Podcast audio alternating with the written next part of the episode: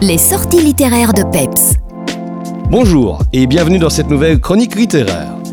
Les souvenirs sont un bien précieux et ça tombe bien puisqu'ils vont constituer notre fil rouge aujourd'hui.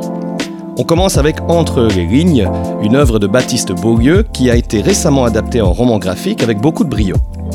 Quand Denis découvre les lettres secrètes de son père décédé, Moïse, destinées à une certaine Anne-Lise dont il n'a jamais entendu parler, c'est un tel choc qu'il fait un malaise. Son fils, Baptiste, avec qui il est en froid depuis qu'il a découvert sa relation avec un homme, va entreprendre des recherches à sa place pour tenter de lever le voile sur le passé de son grand-père. Son objectif? Retrouver la mystérieuse inconnue.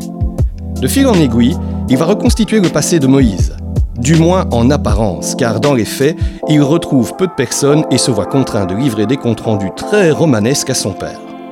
Le récit, véritable biographie de la famille de Baptiste, alterne entre moments de présent et fragments du passé de Moïse. C'est une histoire familiale très touchante qui se mêle aux deux guerres qui ont secoué le XXe siècle.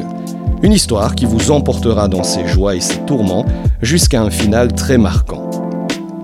De mémoire, il est également question dans Ne m'oublie pas, ce roman graphique propose un road trip poétique et bouleversant dans lequel Clémence extirpe sa grand-mère, victime d'Alzheimer, de la maison de repos locale pour l'emmener dans sa maison d'enfance.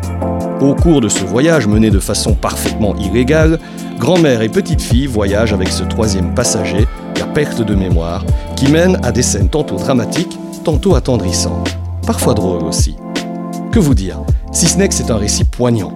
Le dessin très expressif suffit souvent à faire passer une émotion, une intention, une pensée. J'ai adoré ce récit gorgé d'émotions, une magnifique histoire sur la filiation et ce qu'il reste d'une vie. Trop tard arrive plus vite qu'on pense, rappelle d'ailleurs la grand-mère de Clémence lors d'un moment de lucidité. Tout un symbole.